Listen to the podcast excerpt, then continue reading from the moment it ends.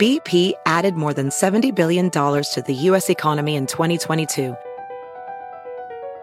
Investments like acquiring America's largest biogas producer, Archaea Energy, and starting up new infrastructure in the Gulf of Mexico.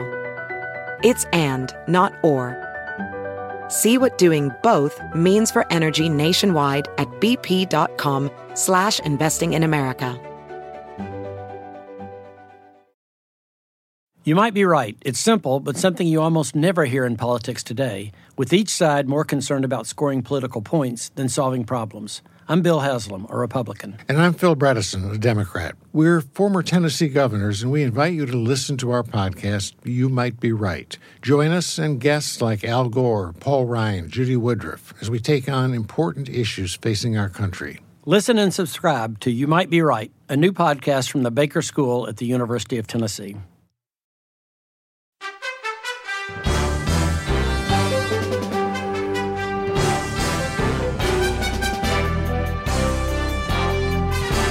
Hola, ¿cómo estás? Soy Fernando Espuelas desde Washington. Hoy, en el comienzo del el juicio político de Donald Trump en el Senado de Estados Unidos, uh, vimos eh, lo que fue una presentación altamente emocional por parte de los demócratas, utilizando los, bueno, la cantidad uh, de videos que están disponibles eh, después de que fueron capturados por muchos de los uh, invasores, de los, estos terroristas inclusive, uh, pero muestran uh, la determinación de la, violencia y la conexión inmediata, directa con las palabras de Donald Trump en ese discurso que dio horas antes uh, de lo que fue ese alzamiento. Pero también documentaron lo que fue la falta de respuesta de Trump, uh, inclusive uh, después de que muchos republicanos lo llamaban, eh, inclusive hablando por televisión, eh, estaciones de radio pidiendo ayuda al presidente, que él no se movilizó, él no tomó acción como comandante en jefe para parar la violencia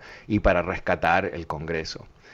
Y también eh, se entiende, hay evidencias uh, que vamos a, sin duda entender con más detalle en, los próximos dos días, de que cuando Trump uh, vio uh, la invasión y la violencia, que estaba conforme, estaba contento y no entendía por qué los asesores de él no estaban tan contentos.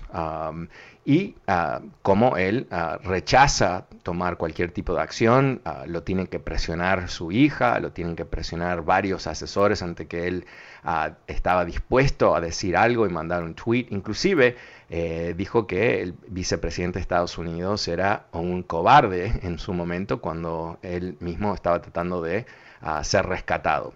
Eh, es un panorama bastante gráfico esta presentación de lo que ocurrió y creo que parte del objetivo obviamente es comunicar la coherencia de lo que es el cargo de este juicio político, pero también de darle a, los republicanos uh, una mala, una, malas opciones, ¿no? Eh, malas opciones de seguir defendiendo a este presidente que obviamente no vio en ningún momento uh, su responsabilidad como comandante en jefe y que solamente podemos eh, concluir que él buscaba uh, el derrocamiento del Congreso a cierto nivel, parar el conteo, crear nuevas condiciones uh, y de esas condiciones acoparse con el poder. Eh, es la única uh, línea conclusiva que podemos llegar por todas las acciones que Trump tomó.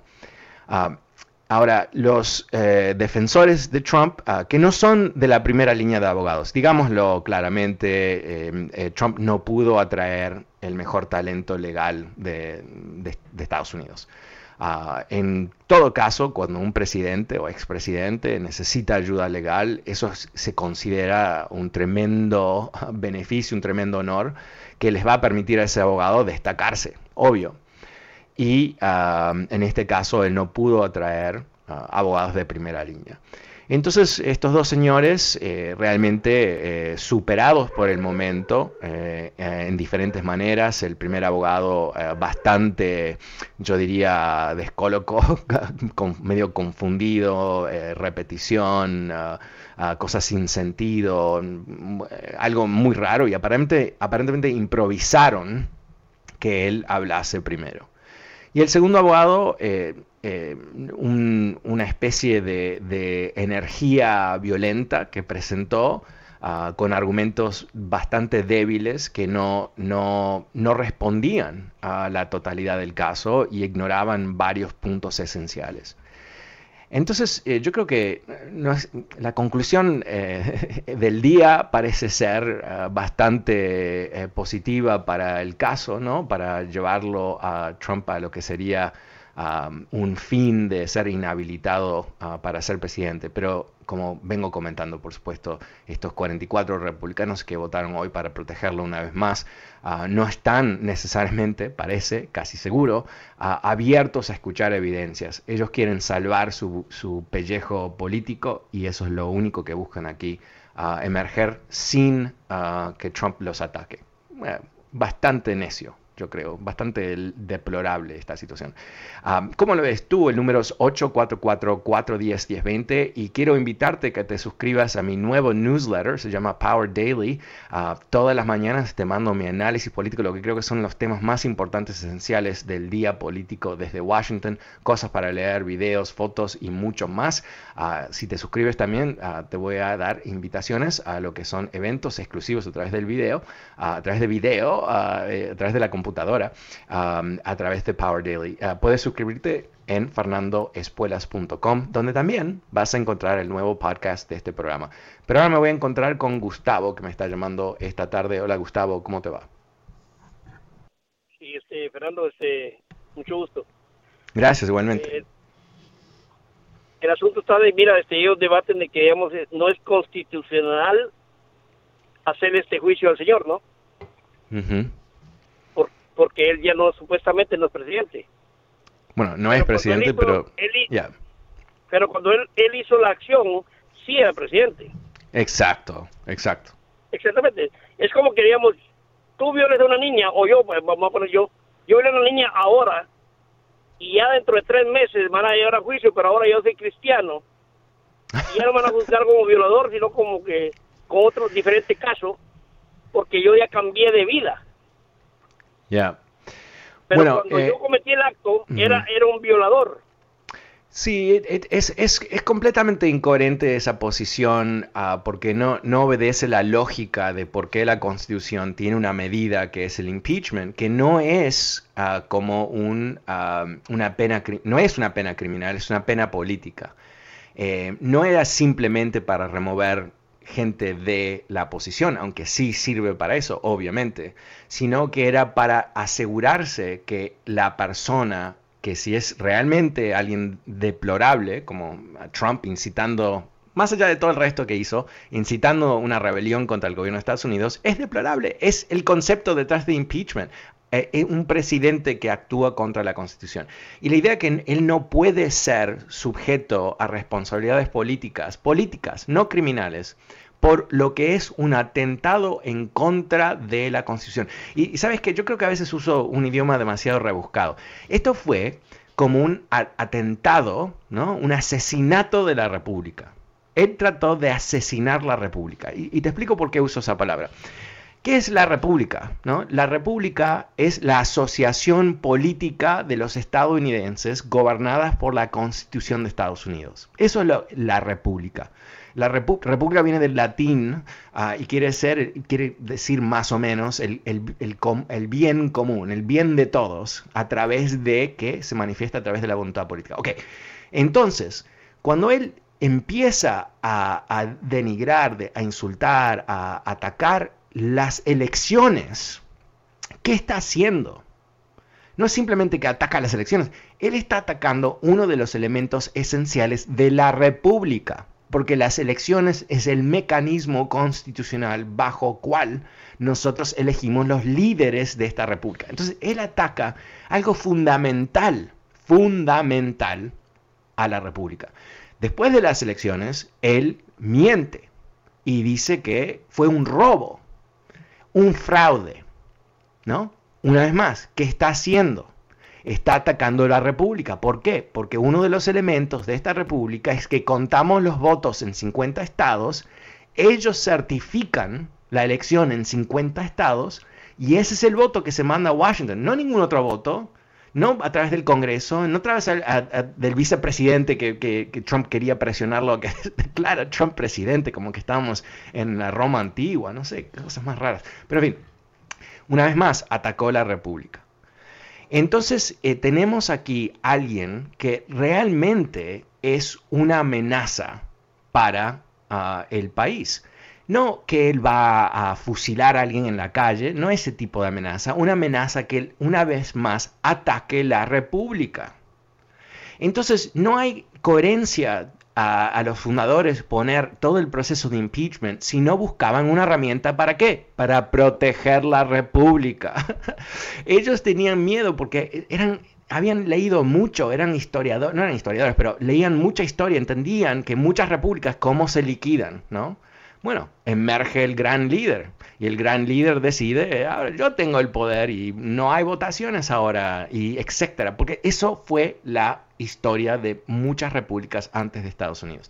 Entonces, una vez más, lo que tenemos aquí es algo que no se simplemente se puede olvidar porque él ahora está eh, sobre su eh, enorme trasero jugando golf y, comiendo cheeseburgers todo el día en la Florida, tenemos que, ah, sin duda, eh, controlar eh, una respuesta para que nos permita defender la República. Eh, de eso se trata. Y, yo creo que por eso decir que él intentó asesinar la República es completamente, eh, bueno, es, una, es metafórico, obvio, pero al mismo tiempo yo creo que es, es acertado. Muchísimas gracias, Gustavo. Pasemos con Jerry. Hola, Jerry, ¿cómo te va? Bueno. Hola, Jerry. Oh, ¿Cómo te encuentras, Fernando? Bien. ¿Y tú? Ah, muy bueno. Aquí escuchando tu programa, que me encanta ah. escucharlo. Ah, este, muchas gracias. Ah, locura total de esta, de esta gente.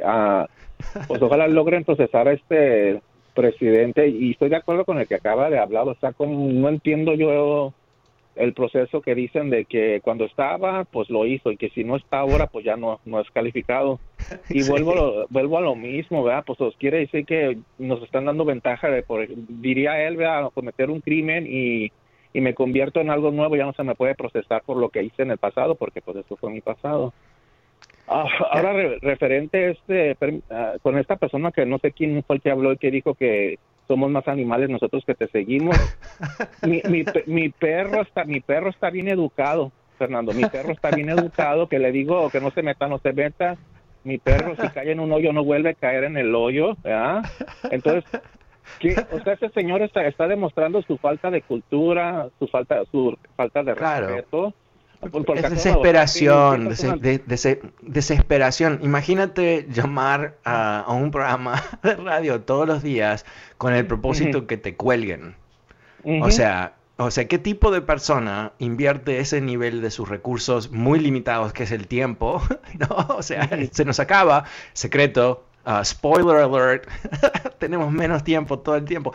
O sea, pero, pero no, nos preocupemos por él, porque más, que nada es eh, no, no, gastar ah, mucha energía en, en, eso. Pero, pero mira, yo, yo creo que, que sin duda eh, eh, el estas son excusas, no son defensas en del punto de vista constitucional o legal, porque no son defendibles estas posiciones. Em, está clarísimo, ah, basado, una vez más, no mi análisis legal, porque nunca haría un análisis legal, pero el análisis legal de varios, varios, varios, varios, varios expertos en derecho constitucional, ah, y una vez más, repito, ah, muchos de ellos que han publicado notas importantes en los últimos días, gente que son considerados de la derecha plena, no simplemente uh, conservadores, pero de la derecha plena. Entonces, eh, yo creo que, ¿sabes lo que pasa? Es que en, este país, eh, más allá de los seguidores de Trump que están eh, enamorados o atrapados en un culto, ah, y más allá de los políticos, estos ah, tristes, si queremos ser generosos con ellos, ¿no? Estos 44 senadores que votaron para proteger a Trump hoy mismo, después de todo lo que sabemos, hoy mismo lo protegen. Eh, yo creo que hay eh, mucha gente, inclusive en el entorno ah, que podemos calificar republicano conservador, que ven a Trump por lo que es, un tremendo peligro para el país, un peligro para la estabilidad política, la democracia de Estados Unidos, las libertades reales. Eh, ven en lo que ha sido su histórico amor pasión por dictadores, ah, no solamente Putin, pero el presidente de Turquía, el, chairman eh, ese raro de, Corea del Norte y todo, unos cuantos más que él eh, siempre se identificaba con y, tenía un, cierto celo de lo que eran eh, esos hombres que actúan por encima de los parlamentos, de la constitución, de las leyes. Entonces, eh, esos republicanos, de los cuales no es un grupo enorme que puede girar elecciones, pero no es un grupo sin poder, no es un grupo sin voz, eh, son gente que también reconocen que más allá de, izquierda, derecha, republicanos, demócratas, liberales, conservadores, aquí hay un principio que es fundamental, la necesidad de este país de defenderse de lo que ha sido un curso delictivo, uh, una especie, como se dice en inglés, un crime spree, uh, donde Trump desde el comienzo hasta el fin um, actuó en mala fe eh, y en muchos casos quizás inclusive violando lo que fue eh, su juramento a la, a la Constitución. Ah, Jerry, muchísimas gracias. El número es 844-410-1020 si quieres participar de esta conversación. y una vez más, eh, si no te has conectado conmigo a través de Twitter, búscame, Fernando Espuelas. Ahora vamos con Antonio, que me está llamando esta tarde. Hola Antonio, ¿cómo te va? Ah, buenas tardes. Ah, solamente quería felicitarlo tiene un programa excelente. Gracias. Ya, qué bueno cuando le llaman a, esa gente que, que no tiene cerebro, que no, tengo, que no tiene cerebro, porque esas personas que siguen a este hombre, ¿para qué inventarle el nombre? Ah, para mí son ovejitas sin cerebro. ¿Se imagina? Creo que hasta un animalito se daría cuenta de la verdad. No, yo, ah. sabes que creo que, eh, te, doy, te doy una idea para pensar. Creo que hay que rechazar la tentación de, de, decir que son animalitos, que no son humanos, ¿no? O que son ah, tontos. Eh, lo que ha pasado es, es, algo mucho más complejo, estamos empezando a entender las dimensiones de lo que pasó, pero te, doy un, un ejemplo muy puntual. Eh, si tú eh, eh, escuchas lo que muchas de las personas que han sido arrestadas han dicho, y el ejemplo puntual, hoy leí un, artículo sobre ese tipo, ese terrorista que entró con los cuernos y, la piel de no sé qué tipo de animal en la cabeza, y los tatuajes, y la bandera y todo el resto, ¿no? A eso me refería yo. ok, bueno, él ahora está tremendamente arrepentido. Eh, está diciendo que Trump ah, le mintió. Ah, eh, dice que la única razón que él vino y, llevó a cabo esta acción es porque él pensaba que era lo que Trump le había pedido que haga. y que él ahora reconoce que está equivocado. Por supuesto que reconoce ahora porque se encuentra en una situación donde puede estar los próximos literalmente 28 años de su vida en la cárcel. Pero al mismo tiempo, eh, él no es el único. Hay un, sinfín de personas que su defensa, por lo menos al nivel de lo que dicen los abogados, es que ellos pensaron que Trump literalmente los invitó a Washington, los invitó con el propósito de parar la votación porque había sido robada, porque había sido un fraude, porque era un intento de los demócratas de, de, robar unas elecciones se creyeron todo, todo, todo, todo, todo ese, esa mentira gigantesca de Trump y, dicen que eso los llevó a, tomar esta acción. ahora, eh, yo no sé, eh, yo no, no, sé si eso es una defensa legal, honestamente, pero lo que sí es, es eh, yo creo que hay evidencias reales más allá de esta gente, que Trump pudo llevar a cabo un, proceso de, de bueno, de Ah, distorsión ah, informativa a través de medios partidarios, ah, repetición masiva, la utilización de sus medios sociales. Una de las cosas que se ha descubierto ahora, y no quiero citar el porcentaje porque no, recuerdo, leí este artículo la semana pasada, pero se, se midió, eh, una universidad creo que fue, eh, después de que Trump eh, lo sacan de Twitter, el nivel de eh, conspiraciones y mentiras que se distribuyeron a través de las redes sociales cayó eh, bruscamente, no, no un poquito, un montón. Dicho de otra manera, Trump era responsable no solamente de crear mentiras y conspiraciones, pero también de repetirlas a través de retweets. ¿No? Él, eh, y, este, él fue, era criticado muchas veces por esto, pero no le importaba. Él pasaba, repetía cualquier tipo de conspiración. Y si después alguien le preguntaba sobre eso o, lo criticaba, él decía, no, yo simplemente hacía un retweet, como que yo soy tan ingenuo Donald Trump, ¿no? Eh, que no sé que cuando mando un retweet le estoy diciendo a mis seguidores que esto es algo que me parece interesante a mí. Y si él está mandando un retweet de que robaron elecciones y todo el resto, Ah, obvio que la gente que lo sigue, más allá yo lo seguía, obviamente por razones profesionales, porque tenía que ver lo que estaba diciendo, ah, pero eh, gente que lo sigue por, porque era parte de su culto, eh, no se encontraba en esa misma ah, condición de, verlo por lo que era, ¿no? de manipulación de, de, lo que era y todo el resto. Entonces, eh, estamos en un proceso de descubrir que nuestro vecino, que nuestro tío, en mi caso mi sobrino, fue, fueron capturados por esta conspiración. Y nos suena totalmente loco, pero es, o sea, es predecible a cierto nivel. Eh, em, yo lo vengo diciendo más de un año, ah, de hecho lo, dije antes de las elecciones, que Trump tenía el potencial a través de su, su, falta de lealtad a la verdad, a, la constitución y todo eso, de crear una especie de fenómeno ah, de distorsión masiva y que ese fenómeno, ¿y por qué dije eso? No? Porque no soy eh, adivino, ¿no? Porque yo lo había visto en Nueva York cuando él estaba en otro ámbito y donde él hacía ah, creer que era el hombre más importante de Nueva York. Y, había eh, ciertos periódicos como el New York Post, ¿no? Ah, que gozaban de él porque vendían periódicos. Y después había otros periódicos como el New York Times que decían, no, en realidad este tipo no le pagó a los, los contratistas. Este tipo, eh, eh, o sea, la, la, realidad de su carrera ah, de negocios obviamente era muy diferente del ruido que él hacía. Pero entonces, eso es lo que estamos frente ahora ¿Cómo nos despegamos de ese fenómeno? ¿cómo, hacemos para dar ese salto hacia adelante? Y había cierta expectativa, yo creo que después del 6 de enero de la invasión del, Capitolio, que efectivamente íbamos a vivir una depuración nacional, ¿no? Que finalmente íbamos a haber visto a Trump por lo que era, trató de derrocar la democracia, wow, ahora sí lo van a abandonar. Bueno, eh, sí, lo abandonaron muchos, pero también eh, él sigue, no sé cuáles son las últimas encuestas, no sé si hacen encuestas sobre él ahora, pero eh, en, no sé, dos semanas atrás o tres semanas atrás, él tenía todavía el apoyo de 34, 35% del, del país.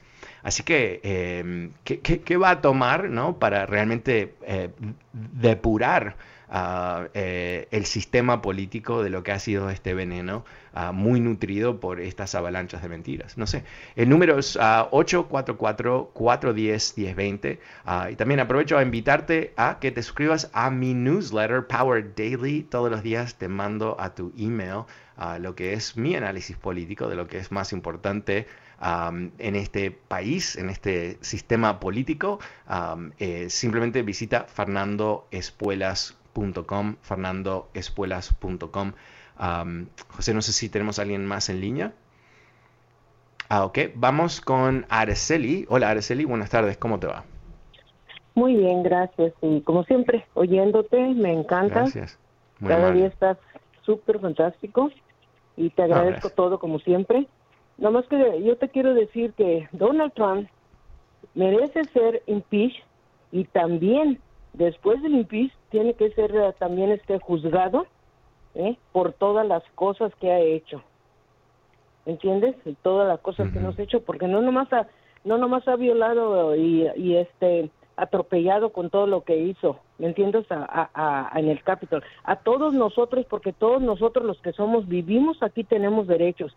So, él ha pisoteado todos los derechos de todos, porque todo lo que hay aquí en Estados Unidos es, es de todos. Las leyes también son para todos. Y como dicen, la, la ley de expresión es de expresión, no de que vayas y quemes casas o eso, ya es porque tenía ganas. Eso no es la ley, porque cuando tú acabas de hablar, ahí pierde tu derecho y yo que estoy enfrente de, ahí, de ti, empiezan mis derechos. So, todos tenemos derechos. Entonces él, yo me gustaría que lo que también lo procesaran como delincuente, como si fuera un civil, como cualquier otra persona, y lo pusieran en una jaula ¿eh? como él le gusta hacer, y que lo mandaran por el resto de sus días a Guantánamo. Oh, wow.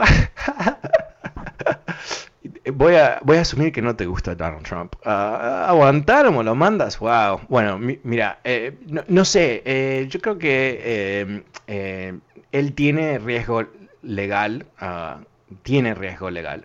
Él tiene el riesgo de lo que está pasando en Nueva York, donde ha sido, está siendo investigado todavía uh, por acciones que él tomó en su empresa, em, lo que parece ser una sospecha por lo menos de fraude criminal. Así que eh, él, va a tener que rendir cuentas de alguna manera, quizás no a través de este impeachment, ah, pero definitivamente yo creo que la historia ah, le va a, bueno, no le va, no va a ser muy favorable para él. Bueno, muchísimas gracias Araceli, muchísimas gracias a ti que me acompañaste esta tarde. Soy Fernando Espuelas desde Washington. Muchísimas gracias. Visita fernandoespuelas.com para el podcast. Chao.